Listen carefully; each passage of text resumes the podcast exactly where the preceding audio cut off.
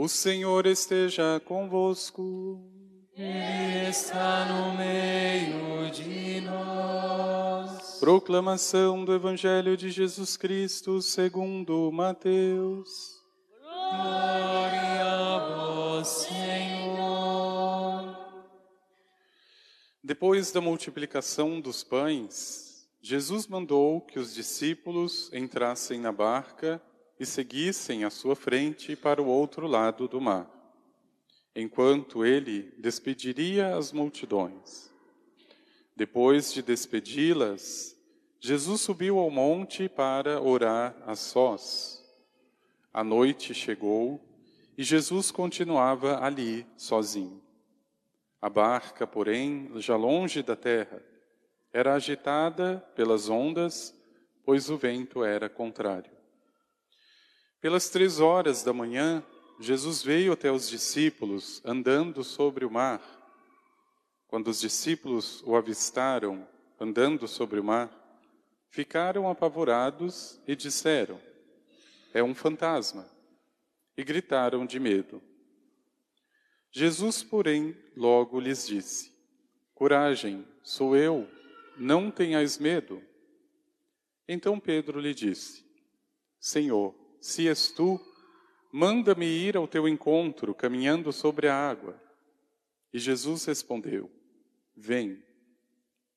Pedro desceu da barca e começou a andar sobre a água em direção a Jesus. Mas, quando sentiu o vento, ficou com medo e, começando a afundar, gritou: Senhor, salva-me.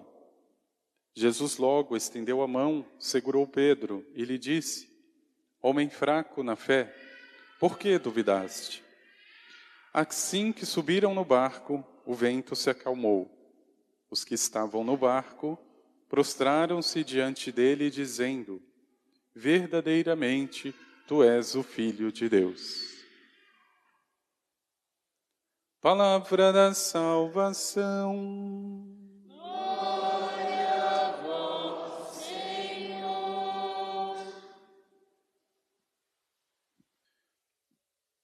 Sai e permanece sobre o monte diante do Senhor, porque o Senhor vai passar. Existe um claro contraste entre as duas cenas da primeira leitura e do Evangelho, com uma única exceção de que em ambas Deus vai passar. E o contraste reside nos diferentes modos em que Elias, na primeira leitura, e os apóstolos no Evangelho, decidem ou agem na espera do Senhor. Então veja, meu irmão, minha irmã. Elias, com toda certeza, teria muito mais razões para tremer, para se assustar diante daquilo que ele viu. A leitura do livro de Reis diz de forma expressa a ordem de Deus para o profeta Elias. Sai, porque ele estava dentro da gruta, sai, permanece sobre o monte diante do Senhor, porque o Senhor vai passar. E a primeira passagem, ou melhor, a primeira situação, é o vento incontrolável que requebrava até as pedras, mas o Senhor não estava no vento. Depois, um grande terremoto.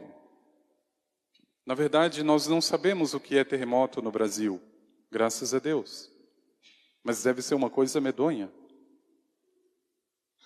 Só isso bastaria para tirar Elias de si mesmo. Mas o Senhor não estava no terremoto. Depois, o fogo,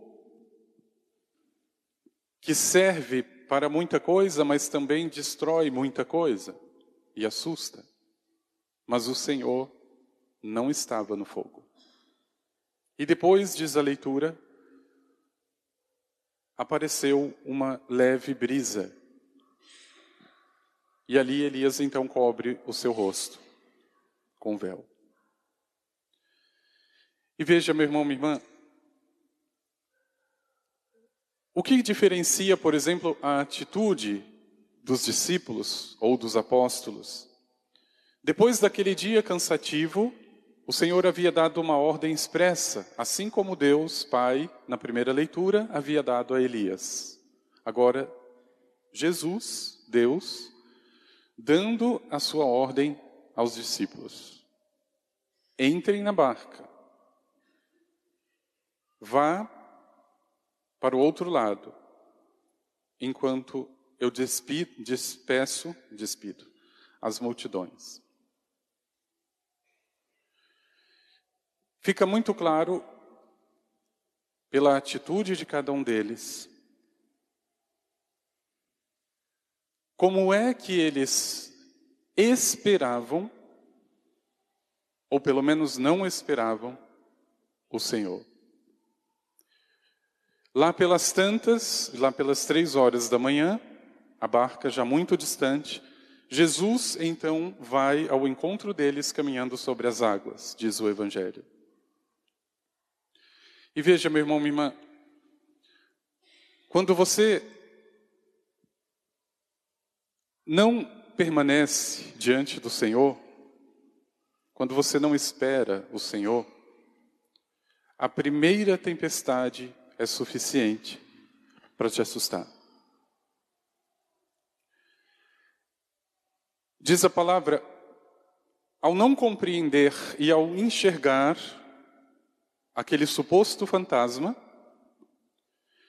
aqueles homens barbados começam a gritar de medo. É um fantasma. Porque no coração deles não havia outra coisa, só fantasmas. Mas veja, meu irmão, minha irmã, qual é, nesse sentido, a diferença de Elias para Pedro, por exemplo? Ambos receberam uma ordem e a cumpriram de modos distintos. Aqui eu tenho cá com os meus botões que Jesus, na verdade, fez um teste nos discípulos. Veja, em nenhuma parte do Evangelho, nosso Senhor envia sem antes preparar e fazer uma oração. Aqui, nosso Senhor já envia de imediato e diz: entrem na barca, vá para o outro lado. Mas o que eles talvez não perceberam, na sutileza do pedido de Jesus, a atitude de Jesus. Ele não sobe na barca, ele vai se preparar. Ele sabe que tem um mar diante dele e é um mar bravo.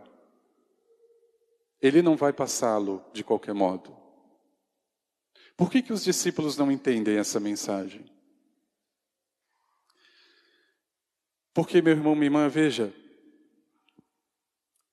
não é preciso que Deus diga, passo por passo, o que se precisa fazer, exatamente porque é dele que parte o testemunho para os bons entendedores. Então, se você tem um dia cheio pela frente, se você sabe que aquela situação que você precisa enfrentar é uma situação difícil e talvez humanamente impossível, como é que você tem a coragem de entrar na barca e atravessar esse mar? Sem fazer a oração. Veja, eu sinceramente não compreendo como que alguém possa dizer: eu sou cristão, se pelo menos não tem meia hora de oração séria por dia na presença do Senhor? Eu não entendo. E não é à toa que você naufraga no meio do mar. Não é à toa. Porque a atitude de nosso Senhor é mais do que clara. Ele não precisaria pedir: venha comigo, fique aqui ao monte, na presença do Senhor. Como o Pai havia pedido explicitamente a Elias na primeira leitura. Jesus não precisa fazer isso. Como Deus, Ele está se mostrando. Elias não vê o rosto de Deus, ele cobre com véu. Mas no Evangelho ninguém tem desculpa. Aqui Jesus tem um rosto, não precisa cobrir com véu.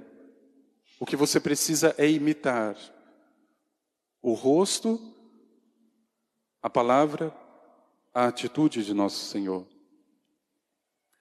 Então veja, meu irmão, minha irmã, é exatamente essa a atitude de Elias ao pedido: saia, permaneça sobre o monte diante do Senhor, porque ele vai passar. Meu irmão, minha irmã,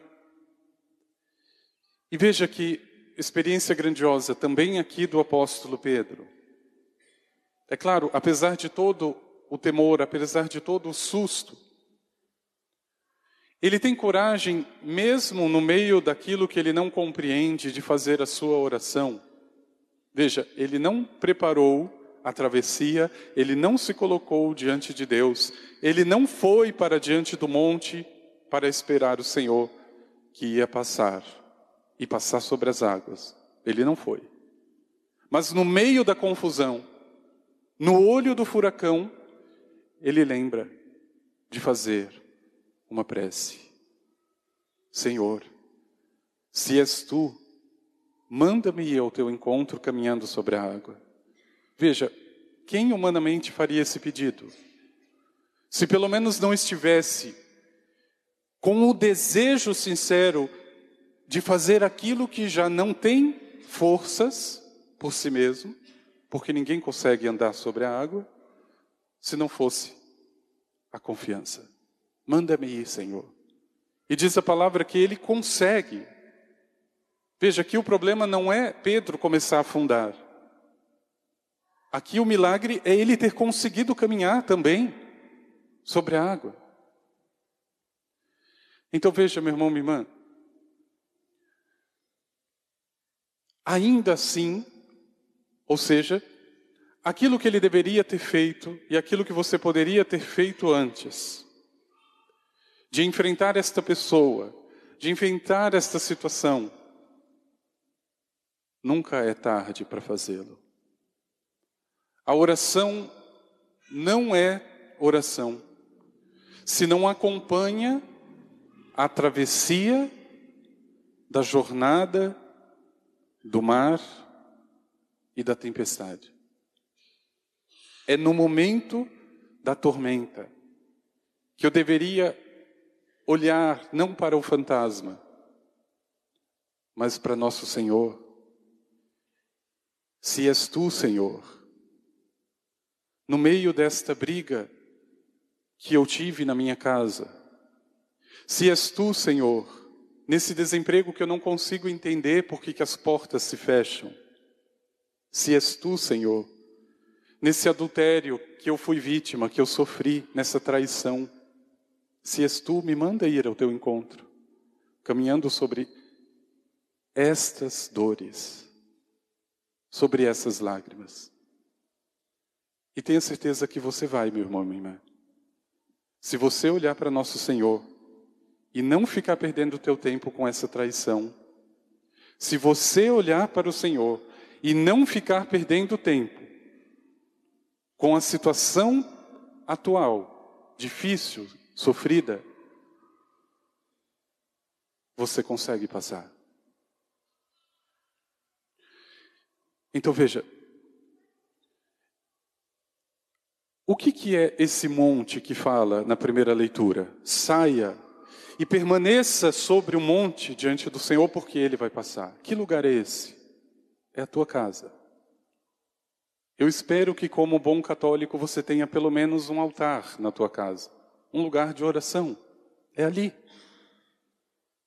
O circo está pegando fogo, é para lá que você deve ir. É diante de uma imagem de Nosso Senhor, é diante de Sua cruz, da imagem da Virgem Santíssima. Permaneça ali sobre esse monte, porque o Senhor vai passar. Meu irmão, minha irmã, veja, Deus não estava na tempestade, Ele não estava na ventania, Ele não estava no fogo. Mas não seja ingênuo que na tua vida não haja tempestade, fogo e terremoto. Porque eles têm, existem.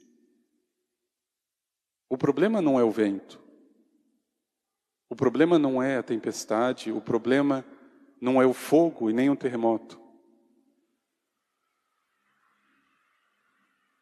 O problema é o meu coração despreparado. Porque se Elias, veja que impressionante, em nenhum momento ele perde a paz. É terremoto, é ventania, é fogo. Pelo menos a leitura não explicita o sentimento, a atitude dele ele permanece. Porque ele está se preparando para o Senhor que vai passar. E se isso não for o convite, meu irmão, minha irmã, para que você, de uma vez por todas, crie vergonha na cara e comece, pelo menos meia hora por dia, a preparar, a sair a permanecer sobre esse monte, porque ele passa. Mas antes dele é tempestade. Antes dele é terremoto. É fogo. O coração de Elias forjado pelo fogo, encontra o Senhor. O coração de Pedro, cheio de fantasmas, começa a afundar.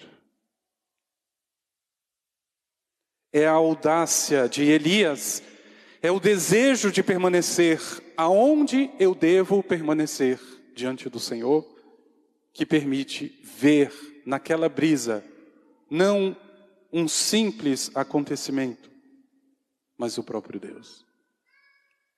Uma das passagens mais belas do Antigo Testamento, a luta de Jacó com Deus. Diz a palavra: Jacó passa a noite inteira lutando com Deus. O que significa essa luta? É a oração, é aquela insistência daquela pobre viúva é a insistência daquela mulher que tinha sua filha doente.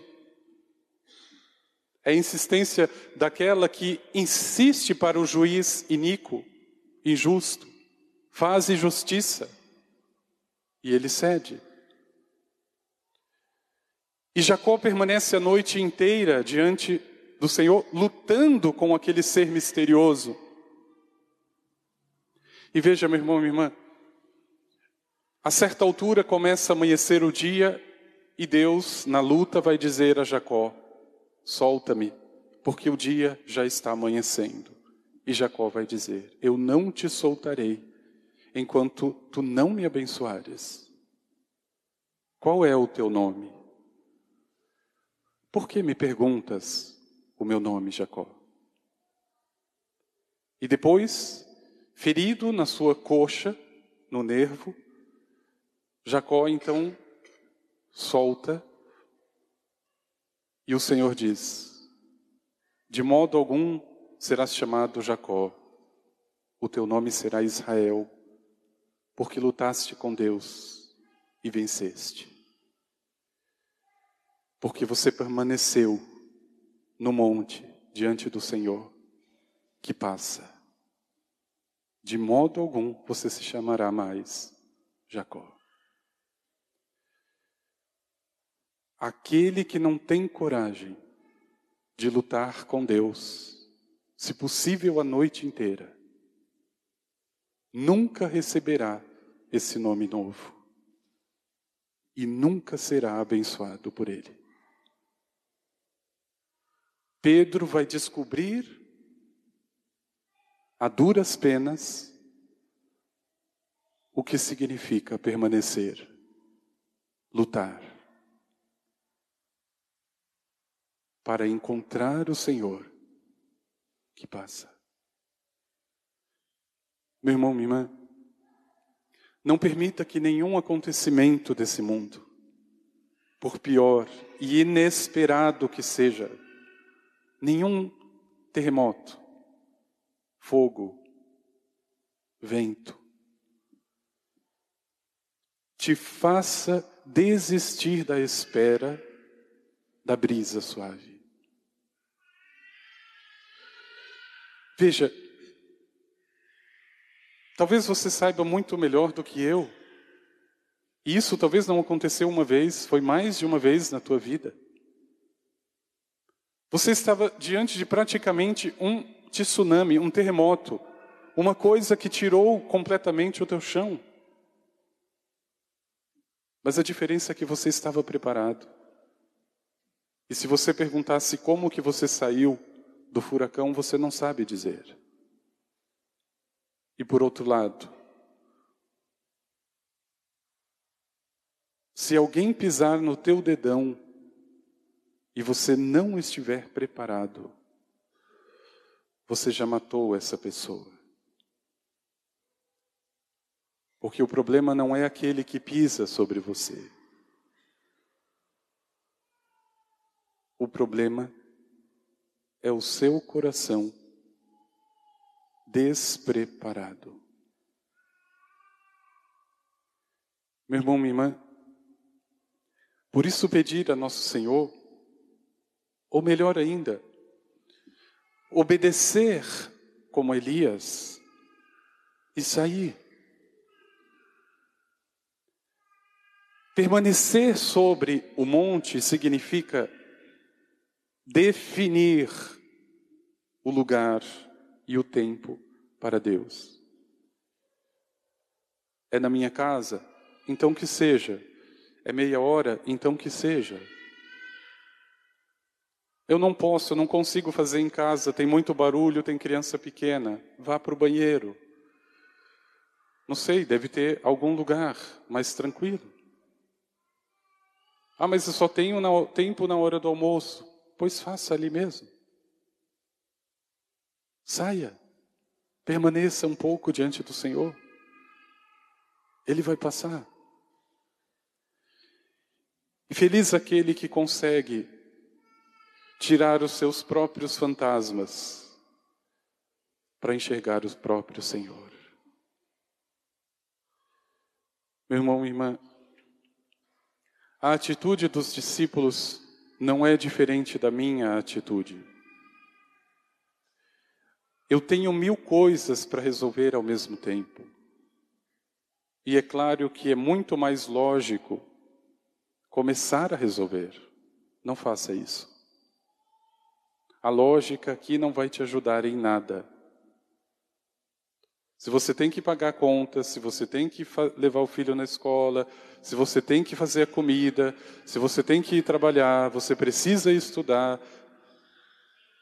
Aonde está a oração? Veja, é colocar o pé na barca e você se desespera. Os discípulos não sabiam de nada de tempestade, senão eles não teriam nem entrado no barco. E as coisas na tua vida não são tão claras. A tempestade não vem de imediato. É quando você está no meio.